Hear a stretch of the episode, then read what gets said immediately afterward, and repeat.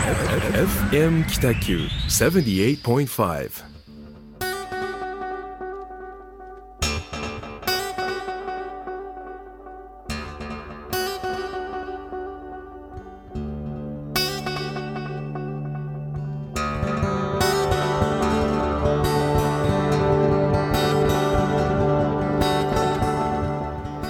はいこんばんは、えー、始まりました。ホワイトスペースの時間です。えっ、ー、と岡崎デザインの岡崎智則と、えー、一級建築士の、えー、田村誠一郎です。どうぞよろしくお願いいたします。よろしくお願いします。さあえっ、ー、とですね今日も12杯1杯2杯飲んできましたけど今日はどこに行ったかをちょっと一回内訳を話しましょうか。そうですね。あの、はい、まあ恒例にもなってますけど、はい、えー、まあ、スタジオに来る前に、はい、とってもシャイな僕らは。ちょっと お酒を飲まない喋れないというですね、はい、えー、っとですね、はい、今日行ってきたところはあ門満、はい。まあ、角打ちでは、まあ、言わずと知れた名店ですかね、ね、はい、老舗といいますか、うん、えー、門満京町、えー、2丁目6の6と今日飲んだ内訳を申しますと、はい、はい、実は今日あの初めてのゲストですね、はい、まあ、そのこの後。ですね、この後登場しますが、はい、そのゲストの方、えーまあ、3人、はい、本当はもう1人来るんで、はい、4人になるんですけど、はい。まあ、門真で飲んだのは3人ですね、はい。えー、内訳を申しますと、はい、あのビール2本。ビール2本。瓶ビール2本ですね。瓶ビール2本、はい、あの札幌の赤ラベル、はいと、はい。えー、ハイボールを2杯ずつ、ね、2杯ずつぐらいですかね、はい、あと僕が注文したのはおでん、うん、えー、丸天厚揚げ筋2本。を3人でシェアしました。ですね。はい。あとあのなんか門真ならではというか、はい、これ多分常連であるあのゲストの方の顔で、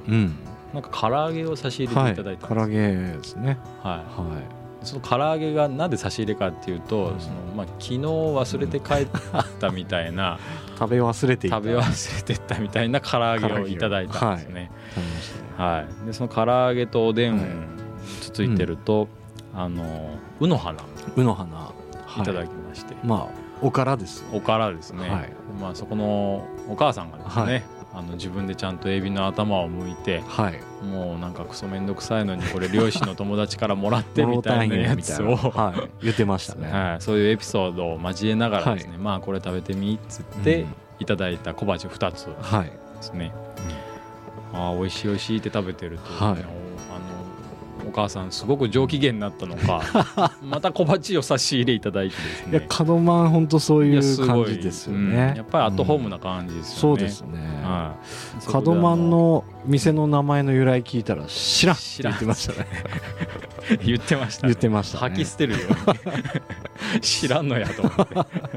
引き継いだんよって言ってましたね、ね、そういうゆるさがいいですよね。ですね、うん、でまた最後に差し入れのえっ、ー、と何クラゲ明太クラゲ明太小鉢はい。美味しかったあれ。美味しかったですね、はい、本当にあのお酒とおでんしか頼んでないのに、うん、なんか唐揚げと おからとクラゲ明太が来て。小鉢3品つ,、はい、ついたみたいなんですね、はい、あのまあコツとしてはやっぱりあの、お母さんとコミュニケーションをしっかり 取るはいそうですね。あのすごくいい、やっぱりあのアットホームのお店。そうですね、はい。まあ角打ちの良さでもありますね。はい、コミュニケーション重要ですね。重要ですね、うんというところで今日行ったところは門満、はい、京町2丁目6の6という角打ちの老舗でした、はい、はい、ぜひ皆さんこうお酒が一杯飲みたくなったら行ってほしいですね。ですね。はい。えっと今日はですね、まあ、ちょっとその近況報告をあのまあ恒例といいますかそうですね、はい、やらせてもらってあの話をつないでいきたいなと思ってるんですけどもここ最近のお互いのこう近況報告ちょっと私からパッとはい、はい、あのお伝えしますと、えっと、10月のですね14、15にあの伊東津の森、えー、公演はい、で北九州芸術劇場と、はい、伊東津の森公園がコラボした「どこを動物る」っていうあのダンスイベントがあるんですけど、まあ、前回もちょっとお話軽く触れたんですけど、はいはい、それがですねもうあのー、まあ人気アーティスト、あのー、の方たちが出てくるイベントがあるので、うんはい、それをちょっとぜひあのここで言わせてもらいたいなと思って。あ、はい、ですね。はい。というそれのあのポスターとかですね、はい、ちょっとさんあのこちらの方で携わったんですけど。なるほど。なんかこう、はい、ネットで検索するときにどういうワードを入れればえー、っとですね「どこを動物る」って検索したら出てくると思います。どこを動物るはいですね。はい。わかりました。はい。じゃあぜひ皆さん10月1415 15はい、どこを動物るはい。ワークショップもありますんで、はい。はい。よろしくお願いします。なんかあれですよね。2人とも走ってきたせいか汗がめちゃくちゃ出ますよね。いや本当あの実は、そうなんですよね。しれっと始めてますけど、はい、もう収収録じゃないあの生なんですけどね、はい、スタジオ入りしたのは開始の30秒前で、はい、全然心の準備ができてないまま入ってしまったんですね。ですね。まだ門真の雰囲気を雰囲気をそのまま引きずってますけどね、じゃああの、まあ、近況報告として私の方ですね、はい。まあ、近況報告というかちょっと告知の方が濃いんですけど、なんかあの9月末から10月はですねこうセミナー月間みたいになってまして、はい、まあイベントがあ目白押しでした、うん、で、まあ、9月はですねあの、まあ、弊社、うん、まあ、あの岡崎君も関わってもらってる「室町シトラッセ」のですね、はいはい、あの周年イベントを毎週土曜日3週にわたってやってまして、はい。で、まあ、先日大鳥ですね、はい、あの岡崎君にもあの話してもらいました。はい、話しました。はい。まあ、そういったこう建築設計とかまあ全然関係ないんですけど、うん、あのまあ地域の人というか、はい、あのクリエイターの人たちに、はい、あのまあこういった話自分のこう技術とかスキルとか実績を話してもらうっていうきっかけってすごくいいなと思ったので。うん。あのまあ、本当にいいイベントだったな本当にいいイベントでしたね、改めてアバンティさんアバンティさんのね、はい、運営と発信と含めてやってもらいました、はいあのやっぱりこう北九州だけじゃなくて、はい、福岡県内の人にも知ってほしいのでそう、ねはい、まあ、そういった動きをちょっとやってみました、うん。うん、どうも皆さんあのご参加いたいただいた皆様ありがとうございました、はい、ありがとうございました、はい、でちょっと次から告知になるんですけども、あのちょっとバタバタっといきます、うん、えー、9月の28日ですね、はいこれあの北九州市の中小企業振興加算から、はい、あ中小建設業の方に向けて、うん、えー、先進企業に学ぶリノベーション事業参入のノウハウ。という、まあ、セミナーですね、はい、でこのセミナーにこう登壇をさせていただきます。で、まあ、どういうふうにこうリノベーションに参入すればいいかみたいな、はい、割と事業者さん向けの、まあ、リフォームとリノベーションの違いとか、はい、そういった入門編のあたりから、うん、あまあ、これから広がるマーケットですね、はい、なんかそういうところのお話をさせていただこうかなと思っております。でこれが9月28日、今週ですよね。まあ今週か、はい、今週ですね、はい、今週木曜日。木曜日、えー、14時からですね。第1部が私で第2部がですねあの不動産プラザの福谷さんという、はいえー、実はあのリノベーション住宅推進協議会っていう、はいはい。まあ、弊社も所属している協議会があるんですけど、うん、あの福谷さんはこの協議会の北九州支部長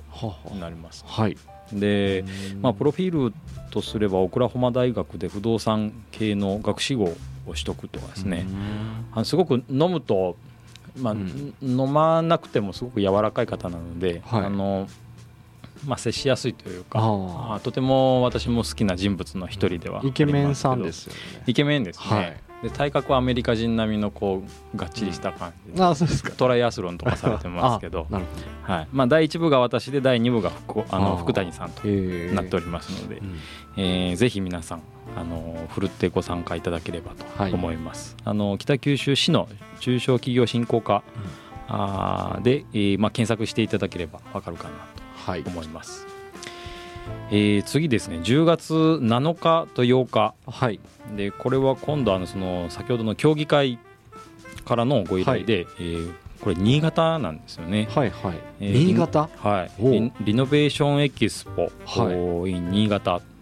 の。土日ですね。土日ですね、うん、10月7日と8日で、えー、ここでちょっとまた私がお話をさせていただきます、でまあ、内訳というかあの7日の夜はですね割とあの B2B 事業者さん向けのお話を、はい、おあのまあ、シンポジウムが開催されるので、うん、えー、そこでお話をさせていただいて、うん、10月の8日日曜日はあの一般ユーザーさん向けで、うん、えー、まあ、B2C のお話をさせていただくという流れですね。まあちょっと新潟方面方。聞いてるかなかなか。聞いてないかわからないですけど、はい、あのまあ、ぜひふるってご参加いただきたいなと思います。うん、で次がですね、これまたあの北九州市の、うん、えー、今度はですねあの移住促進事務局っていうところが主催してるんですけど今度は東京でお話をさせていただきます。でこれはですねあの北九州のいわゆる、まあ、程よいぐらいの地方かなと僕は思ってるんですけど、はい、そこでのリノベーションまあ、事業とかリノベーション住宅の事例をもとに、はい、まあ、北九州ってどんだけ住みやすい街なんだっていうようなお話をさせていただこうかなと、そうなんですよね。修羅の街と言われながら住みやすさとか物価の高さってすごいですよね、はい、いい塩梅ですよね。そうなんですよ、うん、都市間も含め。まあ私ももう北九州住み出して21年になりますけど、はい、まあ飲み屋さんとか居酒屋さんで、うん。うんうん。まああちらのこう暴力団の人たちと会ったことってやっぱりないです、ね、ないですもんね。はい、ないです、ね、だから全然安全な街なので、まあそういったことも含めてですね、はい、あのどんだけ住みやすい街かっていうのを、あの北九州市の、はい、あの方々と一緒にちょっと東京でお話をさせていただきます。これは10月14日。10月14日。えー、有楽町にですねあの北九州市が持ってる東京事務所っていうのがありまして、はい、東京交通会館。6階、うん、えー、有楽町駅徒歩1分というね、はい、なんかすごく立地のいい場所ですね。行ったことはないんですけど、まあ、こちらでお話をさせていただきます。はい、全国的にやってる傍ら僕はただただひたすら作業をしている日々ですけど。まあなんかそのさっき言った室町室町ストラッセのような活動をちょっとそのいろんな意味で地域の課題を見つけて解決していくっていうのがまあ我々の課題だったりとかする。しこの番組のテーマだったりするんですけど今日はちょっとそういうまあ目線からいくとすごく適した方、ね、あゲストとしては、本当にあのそういったところこう、はい、なんかほじくり返してほしいなと思ってます、ね。うん。うん、もうむちゃくちゃやってほしいなっていう 2人を呼んでますので、はい、ちょっと一曲登場テーマを挟んで、すみません、はい、告知がですね、もう一個あります、ね、すみません、はい、本当申し訳ない、はい、あのまあ10月の21日と22日、はい。はい、はい、イノベーションエキスポあそれ重要でした、ね、in 北九州、あそうですね。あのグランマーケットの。そうです。グランマーケットと同時開催なんですけど、うんはい、あの旧大連航路上屋っていうですね、あのまあ会場自体もリノベーションされた会場なんですけど、うん、ここでえー、っとですね、うん、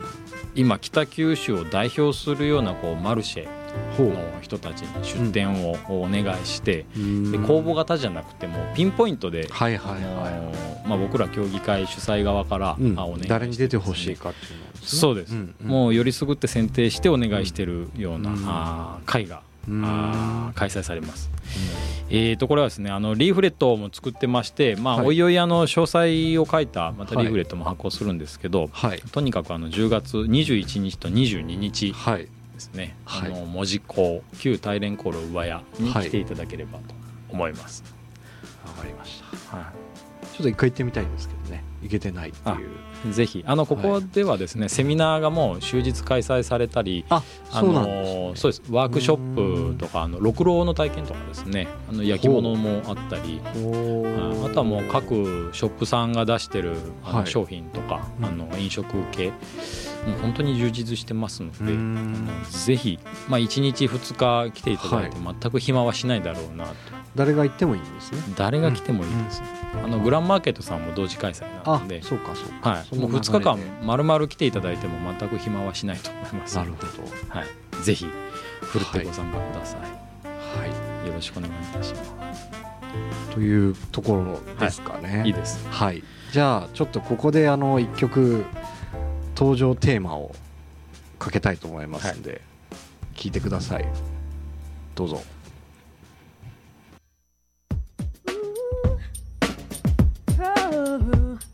Don't touch that dial. FM 北九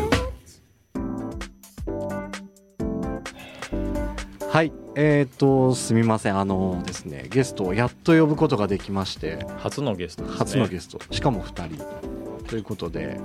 あのですね今日は濡れ場研究会この謎のネーミングのあの研究会のお二人はい、岡浩平さんと霧島フェニックスさんにお越しいただきました。どうも。濡れ場研究会の岡浩平と霧島フェニックスです。どうぞよろしくお願いします。よろしくお願いします。よろしくお願いします。いややっと来れましたね。やっと来れましたね。いや本当にやっと来れた。そもそもこのメンバーっていうのはですねあのまあもともとあの仲良くはしていただいてたんですけどあのテーマにすごく合ってるなっていうのをちょっとなんとなく思っていて、うんうん、そうですね。はい。で何度か一緒にお酒を飲んでてまあ、あのすり合わせをしていたんですけど、えー、なかなか僕らもそのゲストを呼ぶって勇気がまだなくて。そうなんですよ。あの、はい、やっぱり僕ら自身がまだまだ未熟だと思ってるのでここにゲストを呼んでしっかり迎え入れられるのかみたいな、ちょっと不安ってずっと拭えなかったですよね。ね。はい、っていうところで今日ちょっと初めてゲストを呼んだんですけども、はい、ぜひ今日はいろんな楽しい話を。炸裂を。僕らは実は何を隠そうですね、ホワイトスペースヘビーリスナー。ありがとうございます。ありがとうございます。多分僕、はい、一番聞いてる自信があるんですよ。ありがとうございます。このホワイトスペースを。このホワイトスペースを、うん、えー、ヘビーリスナーで。ありがとうございます。はい。もう本当大好きな番組で、全部聞いてます。全部ありがとうございます。その、はい、なんか濡れ場研究会ってまず何なのかっていうところからちょっとあそうですね。はい、あのーまあ、とあるあの僕と霧島氏が、えー、たまたま仕事を隣でやってたんですけど、はい、でまあなんかふとした雑談の中から、うん、えーと、彼がですねなんかその、濡れ映画を見てて、はい、えー、濡れ場への、えーと導入シーンについてなんか物申してた時があったんですよ。はあはい。で、えっ、とえ君も濡れ場研究してんの？みたいな感じで えっと気が付いたらお互い濡れ場について研究してたそうそうそう。お互い濡れ帳してたんですよ。濡れ帳濡れ濡れ場研濡れ場の調査ですね。映画が好き。がゆえにですね。あごめんなさいごめんなさい。映画のえっ、と濡れ場を調査するというのが、えー、略して濡れ帳濡れ帳ですけど気が付いたらお互いに濡れ帳してたというのがあってでもそれはもうぜひ研究会に格上げしようということでそうそうそう今発足したのが濡れ場研究会。なるほどですまあ妙なねシンパシーを感じましたね。あの時はね。あなたもかと。クラスでこう親友に巡り合い時の 感動で知らぬく知らなくてそこはね まあ濡れ場研究が何をやってるかというと、えっ、ー、とまあ映画の濡れ場シーンを、うん、えっ、ー、とまあ YouTube で、えー、まあ集めてえっ、ー、と、はい、研究しているで発表するという番組をやってるんですけど、まあ濡れ場そのものは実は僕らあんまり扱ってなくて、はあ、えー、濡れ場への導入シーンと濡れ場からのあのアフター出方についてまとめているという。マニアックですね、はい、やらせてもらってますね、はい、あのまあ岡崎君からですね、はい、こういうゲスト呼びたいとこうお話をいただいた時に いや大丈夫かな？そうです、ね、はい、濡れ場研究会ってこの、まあ、ホワイトスペースのそもそものテーマがですね、はい。はい、あのデザインから街の活性化にかけるプロ、うん、あのアプローチっていうのがね、はい、ありましたので、うんでまあとにかく一回飲んでみようと、うん、あのー、えっと伊東津の有楽。有楽。はい。ね、日本で一番いい店ですね。一つですよね、はい、炉端焼きの名店ですね。はい。あそこでそこで一緒に飲んだ時にですね、いやなかなかこの二人は振れ幅が広いなと思って、あのまあ本当にこう、まあ、濡れ場というと、うん結構まあ下世話なテーマかなと思ったんですけど、まあ、そういった下世話なテーマをもうまあ基軸にしながらもしっかりこうソーシャルデザイン、はい、まあ、軸にして、まあ、ベンチャー的な活動をどんどん進めてるっていう、まあ、お二人じゃありませんか。そうですね、あまあ、まあ、こういったあの振り幅の広い2人が、まあ、ホワイトスペースに来ていただいて、うん、でまあ、街にかける思いとかですね、はい、なんかそういったところの切り口でこう話していくのは楽しいかなと思ったので、あの今すごくワクワクしております、はい、今日はね実はソーシャルデザインについて話をしないといけない。そうそうそうそうなんです。実はもう、大変高名な2人なので僕らもふざけでないなっていうことで、えー、昨晩昨晩ね。作戦会議 昨晩あのちょっとねあの焼き鳥屋に行って、あの割と真面目な話をしてきましたね。いや実際その有楽でも本当に真面目な 話で、はい、なるほどなるほどっていうことばっかりでした。ですよね。はいはい。早速何でしたっけ？岩塩の話したんでしたっけ？ね、有楽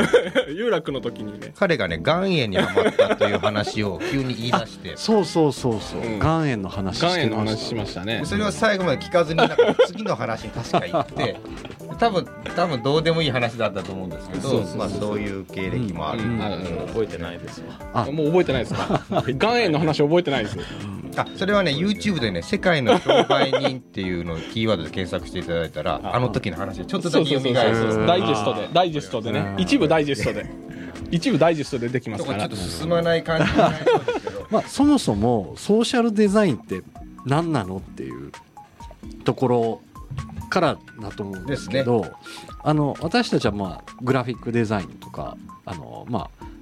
建築デザインとかですね。っていうところだと思うんですけどその、まあ、ソーシャルデザインって今、まあ、最近こうバーッと皆さん言ってると思うんですけどそこをまず定義してから話し始めた方がいいかもしれないですね。なんかちょっと難しいんじゃないかな、みたいなことをさっき、えー、ハドマンで話してたんですよね、はい、言葉がすごい難しくて、うん、何のこと言ってるのかよく分かんないはいはい、そうですね僕ら建築設計とかやってる人は、ソーシャルデザインってあんまり意識したことがなくて、はい、まあ、もちろん言葉では聞いたことあるので、うん、あのある程度ふわっとは分かるんですけど、はい、その定義を話してくれと言われたら、はい、まあ、ちょっと考えますよね。そうなんですよね。具体的に何かっていうなると、どうなんでしょうね。なんかあのまああれですよね。ちょっと34年前ぐらいからこう、うん、なんていうんですかもう誰でもメディアが持ってて、うん、で地域の課題を発掘してそこを何かしらで解決していくみたいな、はいはい、っていうなんとなく個人的な岡崎デザインとしての定義は持ってるんですけど、ですね、はい、あのなんかここら辺でお二人の簡単なプロフィールを30秒ぐらいで話していただいた方があの、リスナーの皆さん分かるそうですね。まずはそこからですね。ですね。はい。じゃあじゃあどちらから？ちょっとネタの多い、えっと、霧島市が 霧島さんから、はい、あいきなり自己紹介しろしろって言われたら結構あれですね。まあ、30秒ぐらいで。30秒ぐらいです一度濡れ場研究会で言ったんですはい、はい、まあ、主に濡れ場研究会をしてるんですけど、はい、まあ、でもそれはあの、まあ、仮の姿で、えーと、割とですね真面目に働いてるんです。今日もですね、はい。えー、つい30分ぐらい前で、前までですね働いておりましてそれでもうちょっと若干遅れたんですけど 事前打ち合わせ。事前打ち合わせに参加できず、はい。ね、放送が開始してからやってきましたので。角間にこれなかったですね。すいません。で、えーと、普段何してるかっていうと僕本業はウェブの制作とかをしてます。で、えー、そのウェブの制作を軸にして、えー、飲食店とか、えーとまあ、あとは広告宣伝とかですね、あのそういったその僕がやる飲食店、要するに IT 屋としてのアプローチの飲食店とか、はい、マーケティングの手法だったりとか、うんうん、えー、なんですかね、えーまあ、イベントをやりたいとかなった時に、うん、えー、なんていうかな。あ独自の目線で、えー、切り口を切っていくというかですね、はい、うん、そういうう企画とかがですね、うん、得意で、まあ、今そういうことを主にやってます、うん、あの堀エモ門にもめちゃめちゃ紹介されてましたよね、ありがとうございます。本当に。ありがたいことにですね。本当あのちょっとした出会いが本当に人生変えるなっていうところがあって、でもただそのうん、そこに至るまではそのなんて言ったらいいんだろうな。難しいけど自分なりに、はい、うん、あのきちんと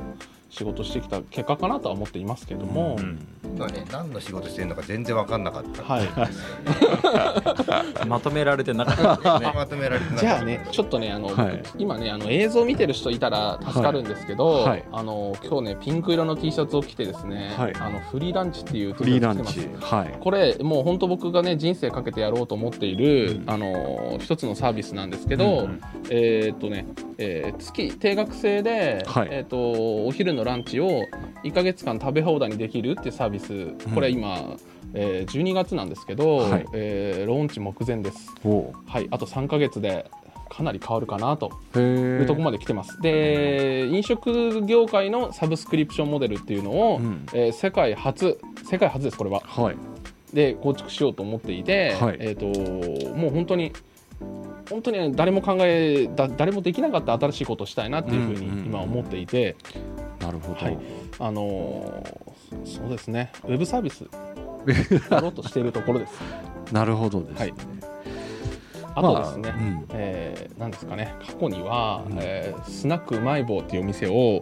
ああそう本屋町でそれ結構北九州の方浸透してるかもしれない、はい、はい、店は、えー、あります。あります。はい。あのー、知り合いにですね譲渡しましたので。はい、お店自体はまだやってます、そんな霧島フェニックスさん、はい、はい、じゃ次は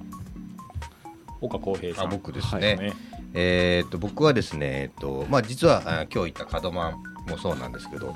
えー、そういえば、えー、っとお二人も実は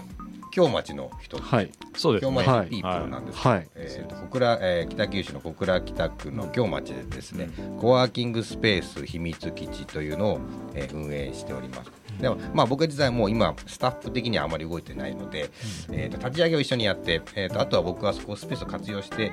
えー、いろんな人たちと新しいプロジェクトを組んで仕事を、まあ、拡張しているという感じがむしろ近いんですけど、実はその僕秘密基地コワーキングスペースを作るのに至るのにですね実はすごい前から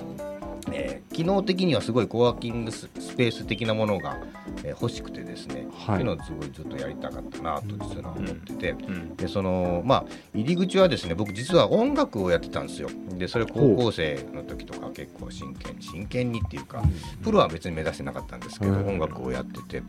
でその音楽やってたらですねライブハウスで大体こうライブするじゃないですか。はいたらその、まあ、僕なんかねハードロックみたいなやつをめっちゃメタリカとかめっちゃメガデスとかやってたんですけどでその時にそのこう一緒にこう対バンっていうんですけど、同じ日にライブする人たちが、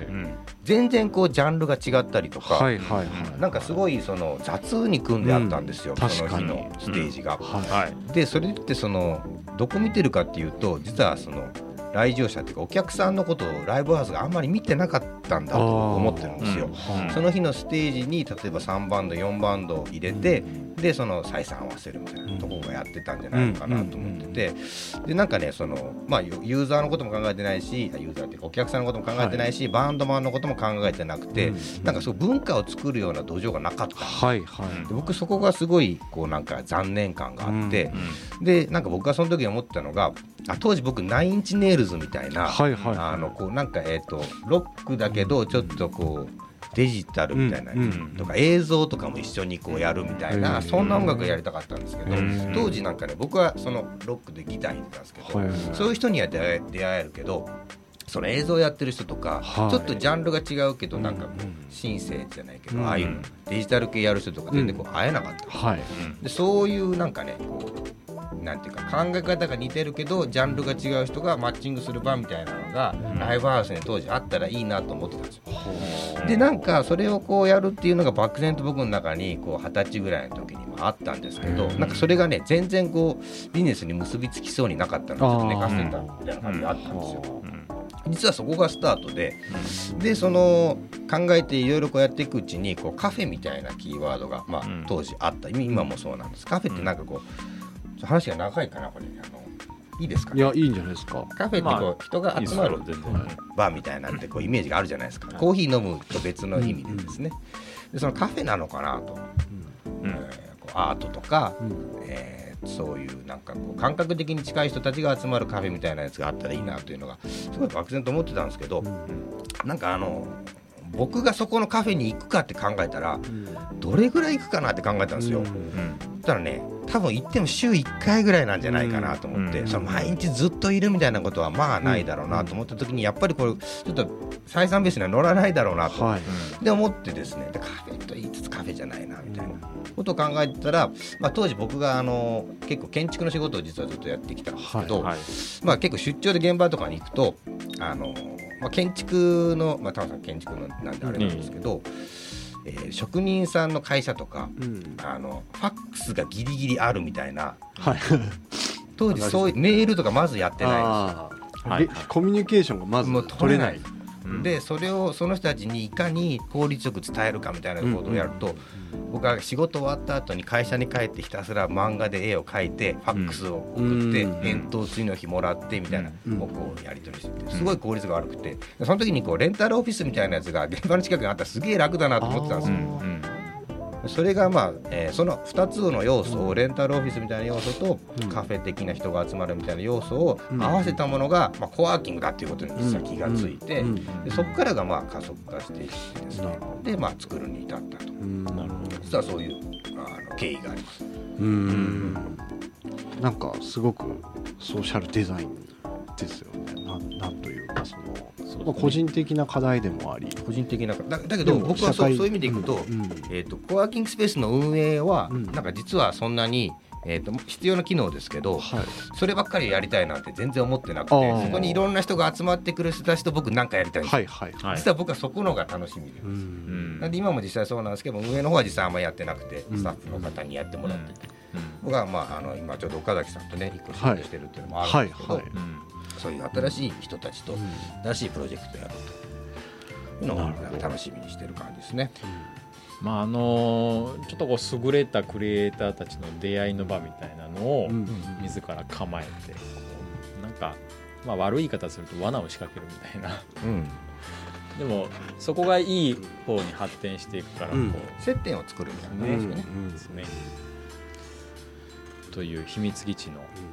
まあ、運営とその続きをやってる、はい、えー、岡浩平さんと、はい、霧島フリーランチがフリーランチフリーランチ、世界を変える。世界世界を変えるビジネスです。あそこで生まれたプロジェクトが、まあ、濡れ場研究会ということになってくるわけですね。ね。世界を変えるビジネス。あのまあそもそもそのに戻るんですけど、うん、ソーシャルデザイン、うん、デザイン。はい。って何ですか、うん、っていうのは、はい、みんなねちょっとこう分からない、うん、あの定義は違うと思うんですね、うん、やってる人とその言葉を使ってる人たちっていうのは、なんかその辺を僕は聞いてみたいなと思ったので、うんうん、僕ちょっとね、えーと、ある本で読んだことがあって、はい、でその全然ソーシャルデザインの話じゃないんですけど、うん、あの難しいことを分かりやすく簡単に伝えるのが、うん、えー、表現者の仕事で,、でえーと、簡単なことを難しそうに伝えるのがインテリの仕事だみたいなことが書いてあって、ああそんな感じだと。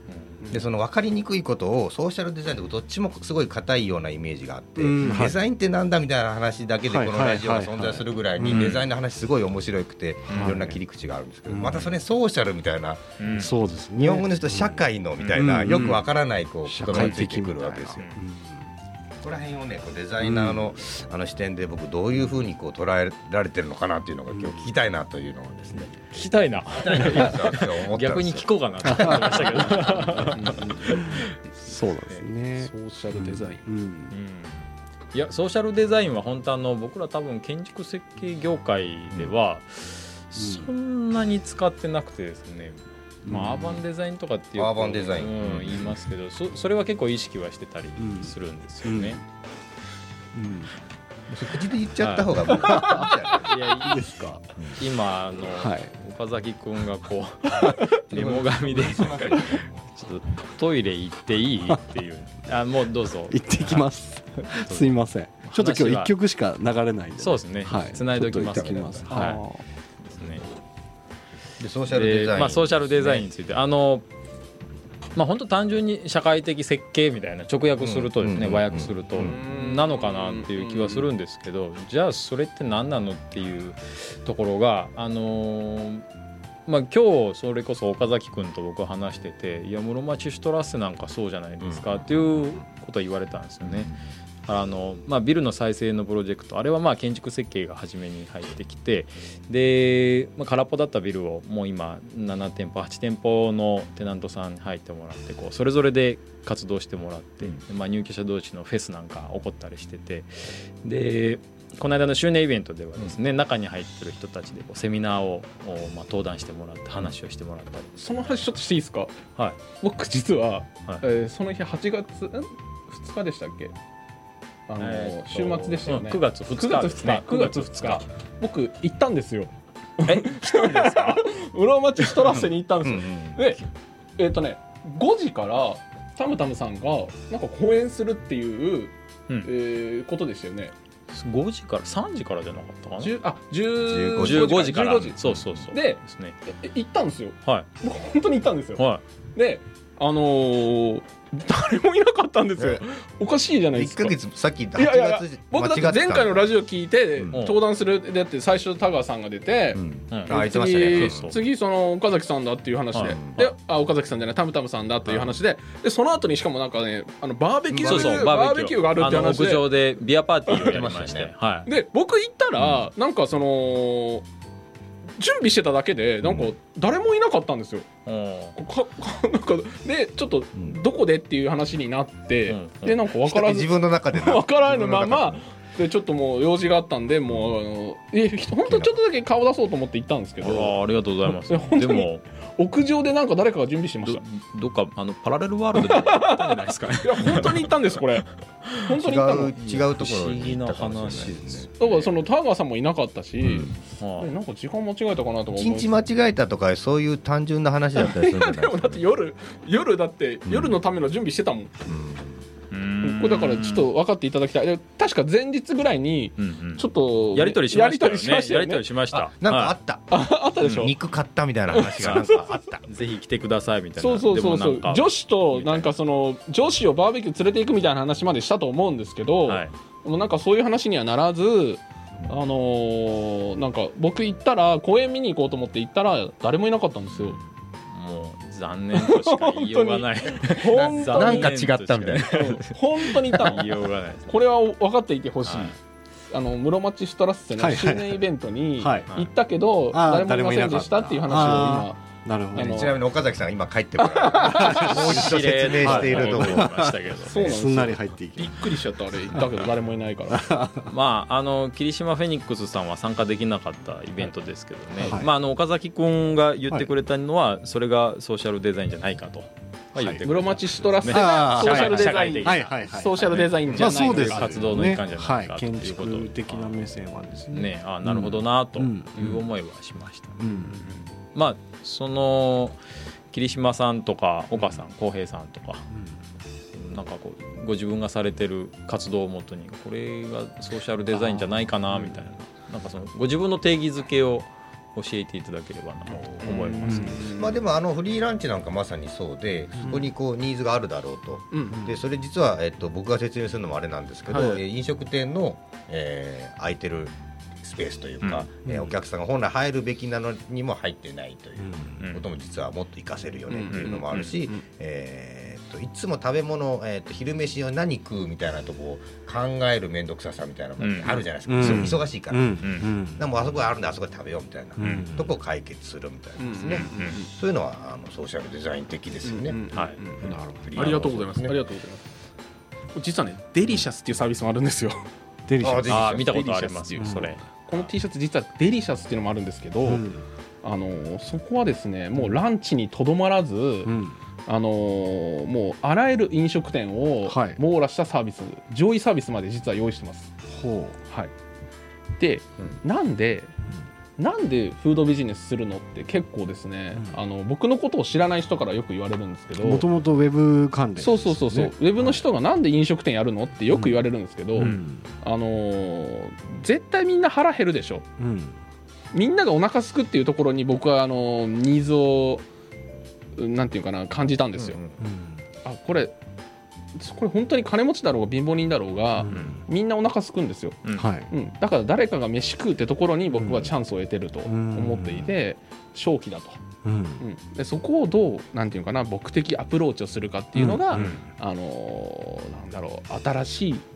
発想につながっているんですね。まあなんか味で勝負したりとか、はい、そういういろんな考え方の一つみたいな。そそうですね、そうです、うんうんうん、本当にそうですね。そのデリシャスっていうサービスがあのの中の一つがフリーランチそうですそうですそうです。そうですフリーディナーとかのもそのうち。フリーディナーはもうない、ない。ない。もうデリシャスそれ。デリシャスか。それもデリシャス。デリシャス。デリシャス。ちょモーニングももうデリシャス。なるほど、うん、美味しいし。うんうん。美味しい。美味しいし。うん、うん。美味しいかどうかが問題です。うん、その扱う、要するに、えー、とターゲットが、えっ、と一般的な、えー、それが要するにソーシャルである社会的な課題であるというところを、え設計するというのがソーシャルデザインという話なわけですよね。そうですねなん。か、えっと、僕実はデザイナー的でなくてすごい、そのなん。ていうか、えっとアーティスト寄りの発想というか、ここで話したことあるのかなそういう話をなん。か、えっと僕って、えっと、すごい思ってるのが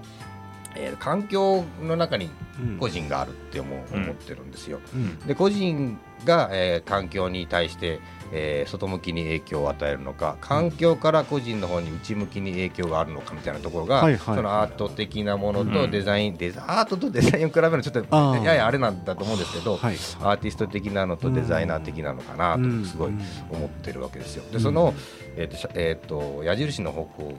が大まかにこうなんていうざっくりベクトルとして社会課題の解決なのか、はい、個人の、えー、問題の解決なのかみたいな違いなのかなと。うんうんがそれが、えっと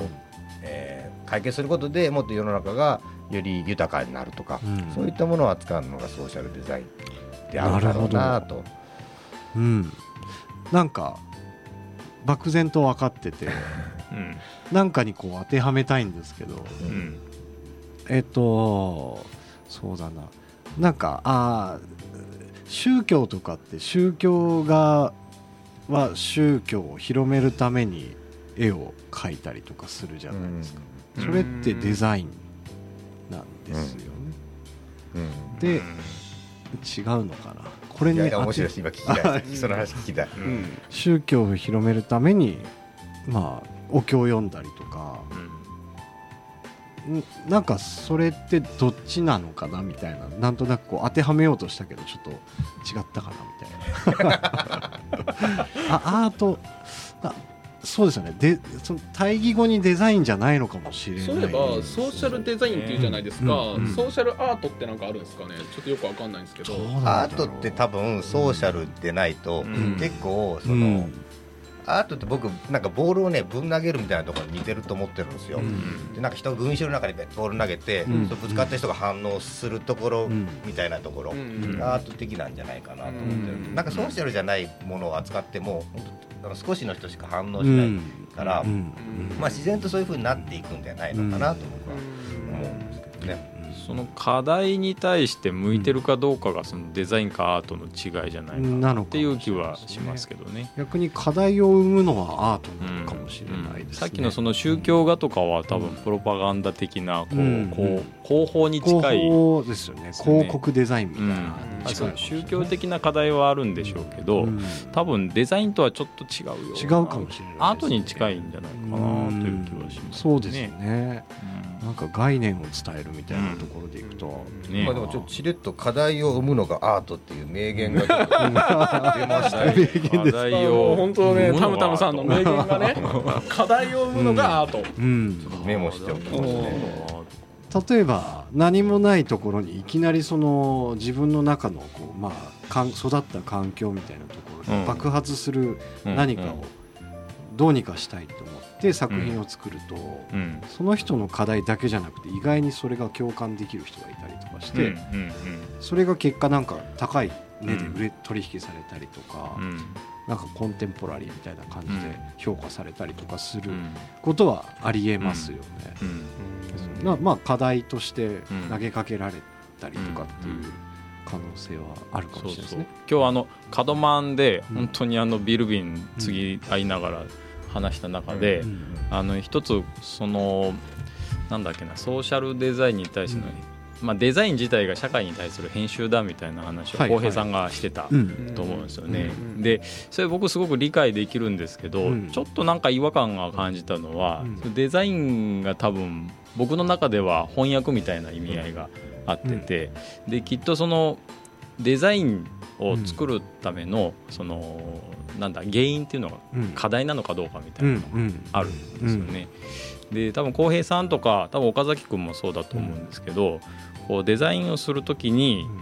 別に課題がなくてもこう小倉グラフィックとかはね、はい、こう自分で発信するデザインじゃないですか、多分そういうのは編集なんだろうなと思ってて、うん。うん、で多分僕はもうずっと仕事でやってるのは、クライアントの課題を解決するための翻訳みたいなもんだからそのデザインはきっとこう翻訳だってずっと思ってるんで、なるほど。なんかその辺のこう目的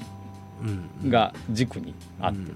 うん、でソーシャルデザインはじゃあどっちになるのかなっていう気はする、うん、確かに。ですよね。その課題がクライアントじゃなくて、自分が課題を定義したら解決できるじゃないですか、それデザインじゃそれデザイン。それデザインだと思う、うん。翻訳的なデザインかなと思ってて、ね。うんうん、あ。課題待ってくださいね、はい、課題を生むのがアートで、それを解決するのがデザインってこと？うん、なんとなく。なんとなく意味的には、ねうん、アートの中のね、要素の一つ要素の一つ、要素の一つ、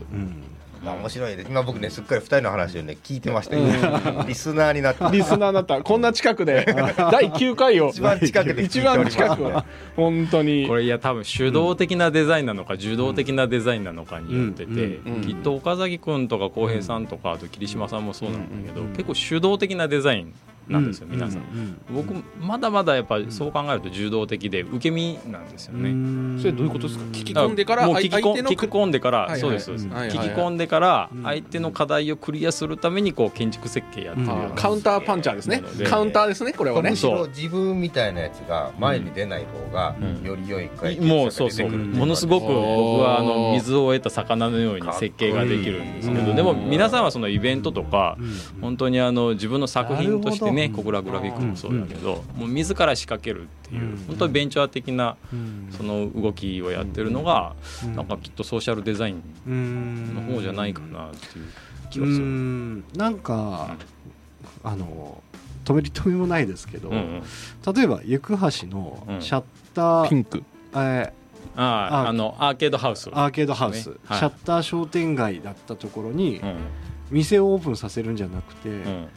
明かりが外に漏れ出る家を作るのって、うんうん、まあある意味社会課題解決的なこと要素がある、そそれがすごく評価されたっていうのはあるけど、はい、その大前提としてクライアントが持ってる課題、ここに住みたいっていう課題を、まあ当たり前にそれは満足させてあげて、やっぱりその向こうの社会に対してどうなんか力発揮できるかなって考えた時にあのアーケードハウスが生まれたんですよね。はい、まあそもそもはやっぱりこう世襲が抱えてる課題がある。のが僕の中であってそれをなんか、まあ、利用させてもらってというか、利用させてもらって社会問題に対してこう、なんかいろんな、うん、解決のアプローチができたのかなっていうのが、まあ、評価いただいたやつですね。どこまで謙虚なんですか？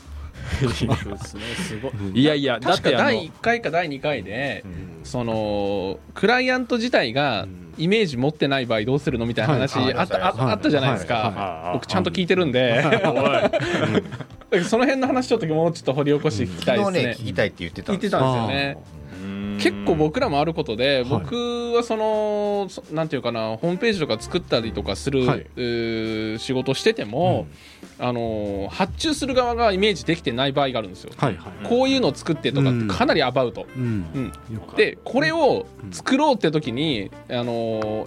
もうもちろんヒアリングはするんですけど、相手がまずイメージできてなかったら、出来上がりがどどこを向くのかが本当にわからないんですよね。誰に売りたいのかそうそうそうそうそう。そう。で、えーなんかなゴール地点決めましょうって思うんだけど、はい、こっちが例えばもう1案2案出して、うん、ようやくそこでイメージができるこのコントロールが、うん、えー、結構課題で、うん、うん、二度手間になるのを前提にして、動くことが多いんです。はい。じゃあちょっと一回カンプ出しましょうと、うん、カンプ出してこれで見てくださいっていうところでやっと、あの向こうがあこういうアプローチがあるかって言って、なんとなくそこにイメージを持って、えー、まあ、その後色つけてくるかなっていう、うん。感じに結構多いんですよね、こういうことって。うん。でクライアントは素人じゃないですか、そういう意味では。でこっちはこっちのやり方があって。あのー、結構そこって難しいとこなんですよね。お二人はそんなアプローチの仕方します？とりあえず一回投げてみたいな。結構ね、無駄が多い無駄が多い。これは本当に。まあまあでもそうですね。やっぱまあ無駄打ちは数知れずね。わ、かる、あのクライアントが求めるものが全くわからない時ってやっぱり、過去2回ぐらいあって、それをこう探るのは本当に大変でしたね。でもこれって割と実は仕方ないことでもあったりとすると思っているんですよ。うん、っていうのは例えばまだまだここにないものとかを作ろうという時に、うん、その道しるべになるものが存在しない時があるんですよ。なんて言ったらいいかな。その、ああいうのを作ってっていうそのそれ自体がない場合。これこれってもう本当に共同作業になってくると思うんですよね。大体何かの真似してしようとしてる時とか大体そういう感じですよね。ゴールがなくて、あれやったら外さないんじゃないかなみたいな。そうそうそうそう。ねクライアントのニュアンスがねそういう感じだったそう。とりあえずこれ見せてみようみたいな。前やったこれみたいな。目的とは違ってそれに似せるための作業をやったりとかすることあります。そこなんですよね。結構僕の中でも悩ましいところで。確かに。新しいことしようとすると割とそういう感じになっちゃう。うん、うん、なんか岡さんってこうそのなんていうんですか、まあ、もちろんその建築とかコワーキングという形にするんですけどなんとなくもう一個なんか引いた目線があるイメージが僕の中であるんですよ。えっとね、僕はね、そこが苦手実は苦手で、苦手だからこそ心がけるようにしてるっていうのがあるんですよ。で僕すごい最初にこうアート的って言ったのが、えっと僕あの例えばクライアントのや、りたいことが僕の向かってる方向にマッチしなかった場合に、僕全然生産性がないんですよ。全然こうえっとね、いいものを生み出せないんですよ。でも僕が目指してる方向に近かったら結構一緒に行ける感がすごいあって、はいはいはいはい。なのでそんなふうな仕事をしてると、うん、まあ、必ずそのえ結果としていいくなるかどうかってわからないじゃない。ですか、はい、だからこそちょっと離れてみるように心がけるっていうのはやろうとしてますね。あとなんかこう自分を出しすぎると、うん、あのまあ、私心みたいなやつが、はい、あのどこの時点でもそうなんですけどお金にしてもその成果にしてもそうなんですけど、はい、求めすぎるとなんか結局どっかであの折れてるとこがあって、うんはい、それも結果としてその生まれてくるものの、えーと、なんていうか質が下がってるっていうのは体験的に僕は感じてるので、そこは心がけるようにしてるという感じはありますね。まあ、ディレクター的なこう立ち位置みたいなのが岡さん的には合うん